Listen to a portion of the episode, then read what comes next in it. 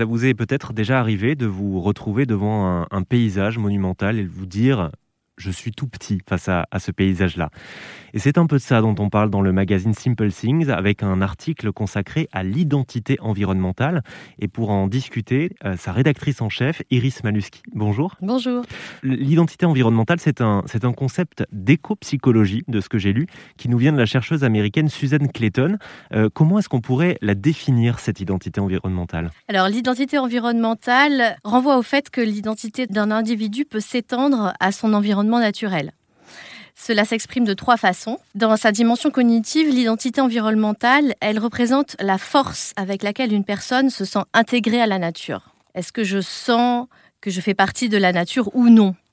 La dimension affective, dans un, autre, dans second temps, elle renvoie à la compassion ressentie envers la nature. Et ensuite, on a une dimension comportementale qui est la somme des actions engagées pour protéger l'environnement du coup.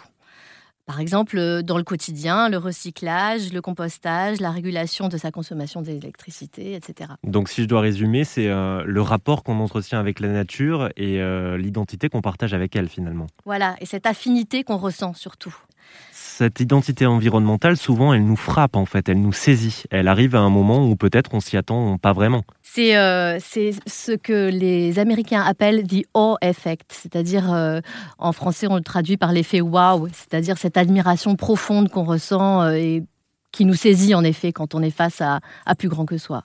Alors, cette, cette, identité environnementale, cette conscience d'une de, d'une identité partagée avec notre environnement, avec la nature qui nous entoure, euh, qu'est-ce que ça peut apporter euh, au quotidien euh, dans bah, notre rapport justement à, l'environnement? Alors ça peut contribuer à entretenir et à développer des gestes pour protéger l'environnement tout simplement et appliquer au quotidien des, réflexes qui vont nous permettre de protéger l'environnement dans des actions de tous les jours.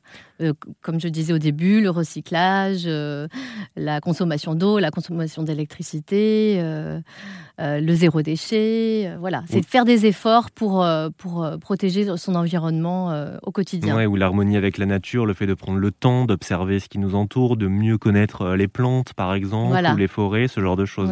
Est-ce qu'on a le pouvoir d'éduquer à cette identité-là? Parce que comme toute identité, elle nous est, on la reçoit à un moment donné. Donc, J'imagine qu'on peut aussi la travailler et mhm. l'enseigner. Mhm.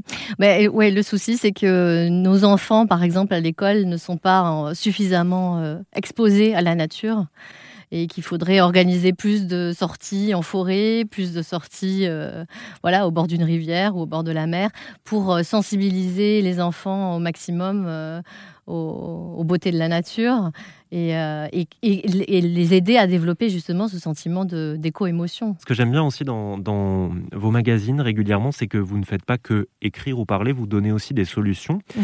Euh, et là, vous donnez euh, aussi quelques gestes simples et, et faciles pour, pour pouvoir développer cette identité euh, mhm. environnementale. Vous en avez quelques exemples? Voilà, on en alors on en donne quelques exemples. En effet, en fin d'article, on peut passer tout, tout, simplement 20 minutes par jour dans la nature, faire cet effort-là, euh, mettre des plantes vertes chez soi, essayer euh, la zoothérapie, c'est-à-dire avoir un animal ou être en contact avec un animal, tout simplement, jardiner ou même s'occuper de plantes sur son balcon, ça suffit, célébrer la nature urbaine. Euh, observer euh, les arbres, les plantes qu'il y a autour de soi, même en ville, parce qu'il y en a et il, faut, il suffit d'ouvrir l'œil. Euh, favoriser les matériaux naturels aussi, s'entourer de bois, s'entourer de plantes, découvrir les plantes comestibles et composter, composter ses déchets organiques par exemple. Effectivement, tous ces bons conseils sont à retrouver dans le magazine Simple Things actuellement en kiosque. Merci beaucoup Iris Maluski. Merci à vous. Ça vous a plu? Vous en voulez encore? Il y a en ce moment des milliers de podcasts 100% positifs qui vous attendent sur l'application AirZen.